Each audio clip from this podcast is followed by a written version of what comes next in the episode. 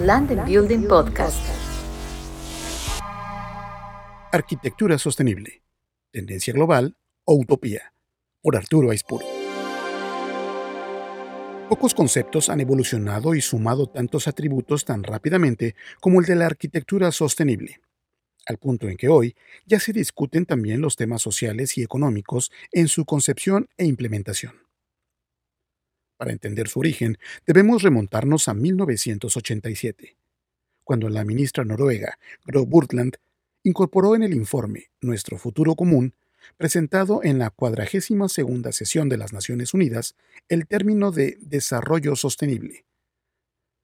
Para explicarlo, utilizó la frase que hoy es ampliamente conocida.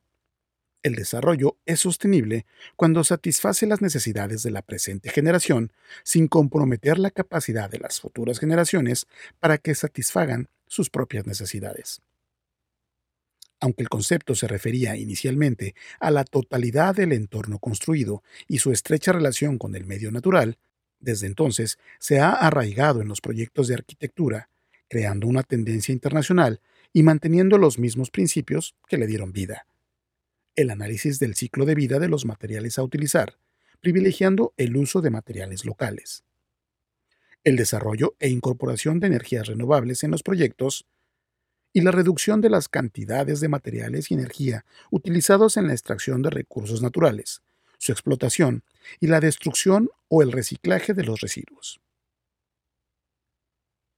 Pero junto con su rápida evolución, han surgido también serias preocupaciones por el alto costo de las tecnologías que nos ayudarían a cumplir los ambiciosos objetivos planteados, y la dificultad para incorporarlas en los proyectos de mayor impacto urbano, ambiental o social, ya sea por los limitados recursos que se destinan a estos proyectos o incluso por la complejidad y costo de mantenimiento que idealmente tendrían que realizar los propios usuarios de grandes conjuntos de vivienda o equipamiento social.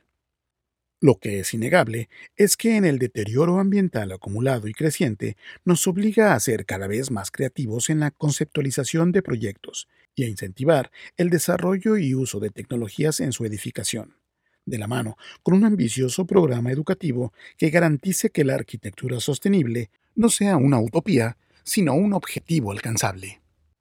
Arturo Aispuro, en London Building.